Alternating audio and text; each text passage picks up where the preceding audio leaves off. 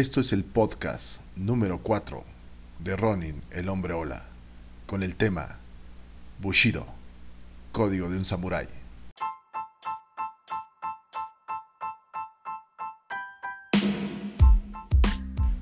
Antes de adentrarnos a lo que son el código del Bushido y de dar su concepto y sus definiciones, trataré de decirte que un código puede ser de varios tipos y que estos códigos preceden a toda una cultura o todo un grupo de personas o una persona en particular. Los códigos han sido a través de nuestros tiempos eh, ciertas reglas a veces escritas y a veces no, de lo que puede o no puede hacer una persona o un grupo de personas. Hay códigos buenos, como todos sabemos, y hay códigos que sin querer se establecen en la cultura de un pueblo y terminan con acabar con él. Pero empecemos definiendo la palabra o el concepto de Bushido. Bushido está formado por dos kanjis japoneses que significan Bushi, que es guerrero, y Do, que es camino. Esto sería la parte romántica de, eh, de las artes marciales modernas, el Do, el camino. Pero realmente, antes de camino, significa método. Entonces, por ende, tenemos que Bushido significa el método del guerrero. ¿Qué entendemos por método? El método son todos los actos, estrategias, tácticas y técnicas que lleven a un fin. En este caso, si tenemos la palabra bushi eh, como prefijo, son todos los actos, métodos, estrategias y técnicas del guerrero. El código del Bushido fue desarrollado eh, durante las eras Heian y Tokugawa, dos eras muy importantes dentro de la cultura japonesa entre el siglo IX y el siglo XII.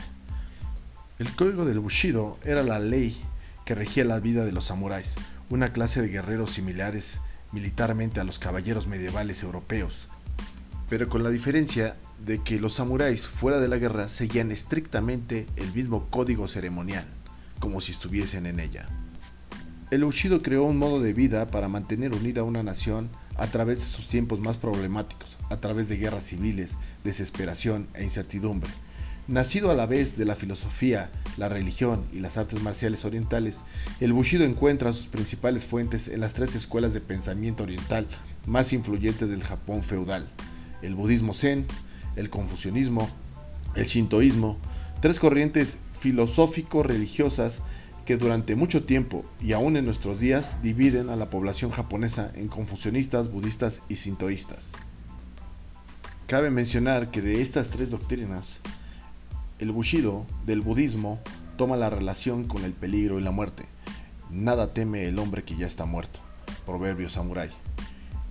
La filosofía zen enseña cómo conocerse a sí mismo y no tener limitaciones. El shintoísmo, por otra parte, adoctrina al Bushido con una lealtad y un patriotismo hacia el pueblo japonés. Quisiera abrir un paréntesis en este momento y, apuntalar tres conceptos muy básicos y muy esenciales. El Bushido se genera para los samuráis, ¿sí? para una élite de guerra, para una élite guerrera, para el guerrero feudal, para el samurái. La palabra samurái eh, quiere decir el que sirve.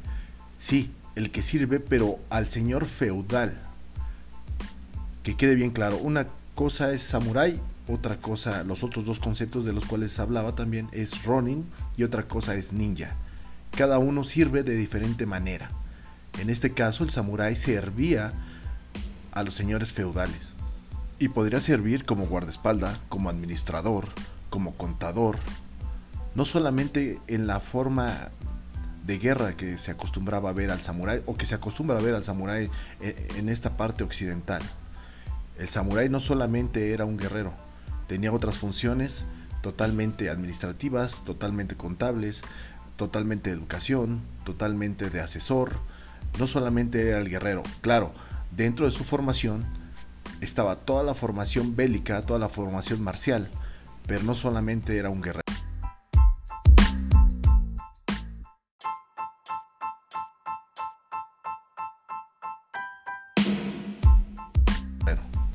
Del Bushido se desprenden siete virtudes o siete máximas, las cuales son, la primera virtud es Gi, que significa justicia. Justicia, pero no en la que emana de los demás, sino en la tuya propia. Para un auténtico samurái no existen las tonalidades de gris en lo que se refiere a honradez y justicia.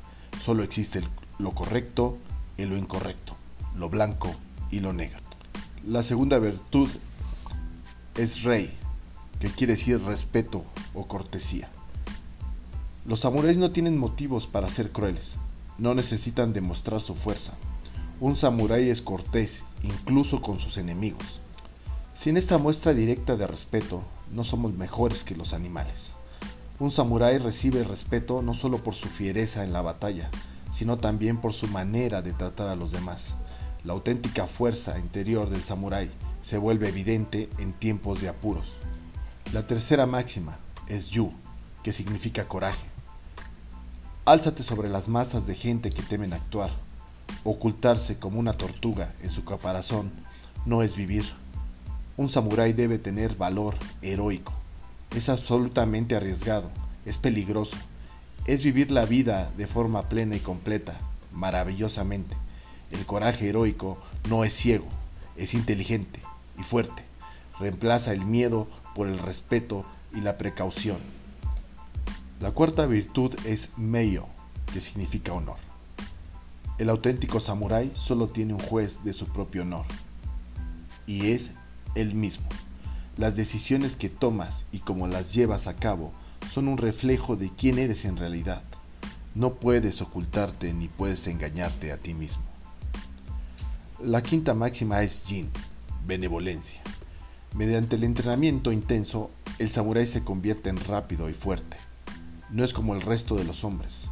Desarrolla un poder que debe ser usado en bien de todos. Tiene compasión, ayuda a sus compañeros en cualquier oportunidad. Si la oportunidad no surge, no se presenta, se sale de su camino para encontrarla. La sexta virtud es Makoto, que significa honestidad. Cuando un samurái dice que hará algo, es como si ya estuviese hecho. Nada en esta tierra lo detendrá en la realización de lo que ha dicho que hará. No ha de dar su palabra, no ha de prometer.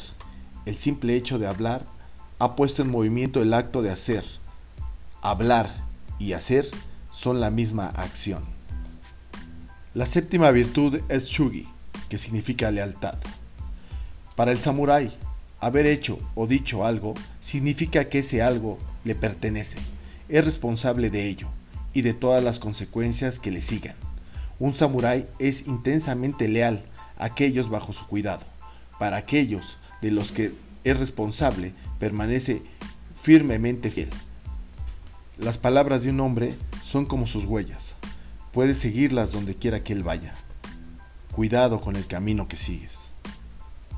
Para terminar este podcast quisiera darte mi opinión personal acerca del código del Bushido. El código del Bushido no solo son siete kanjis que puedes ver colgados en algún dojo, si es que existe en algún dojo. Ahora con la relación deporte, quizá esto no esté presente, quizá se obvien, quizá se den o se pasen por alto. El código del Bushido no son solo siete kanjis, o no solo son los siete pliegues en mi hakama, o no solo son las siete respiraciones profundas que trato de incluir en el moxo. El código del Bushido es un método y un sistema de vida que debes adoptar, que debes de seguir. Has sido afortunado, creo yo, en poder estar bajo la tutela de una persona que sepa de artes marciales y que las trate de transmitir, en este caso, como las artes marciales japonesas con tanta pureza. Debes de ser o debes de sentirte una persona bendecida porque tu sensei tiene esa filosofía que te trata de inculcar. No solo vas a aprender a derrotar, a derribar, a luxar, a estrangular, a hacer mal físicamente a una persona. Existen ladrones que están adiestrados en técnicas de estrangulamiento pero no por eso llevan un código. No dejan de ser más que animales, con técnica. La diferencia que te va a separar a ti del resto de los demás que dicen, llevan a las artes marciales en su vida, es este código. Sé que muchos eh, me dirán que este código ya no es tan representativo porque en los tiempos históricos era parte del Japón antiguo. Pero si tú te fijas, si tú observas, si escuchaste bien los siete códigos, esos códigos están vigentes. Esos códigos son propiamente para tener una sociedad más sana. Desde un individuo, desde un grupo de personas, hasta por completo una sociedad sana, si se llevan a cabo. Quisiera también terminar diciéndote que este código del Bushido no está presente y no es para todos. Este código del Bushido es realmente para los que abrazamos y tratamos de dar las artes marciales japonesas lo más puro que, que se pueda. Quizá por nuestro contexto cultural mm, sea difícil tener estas siete virtudes, pero si las practicas, las repites, tienes disciplina, creo que podrán ser tuyas.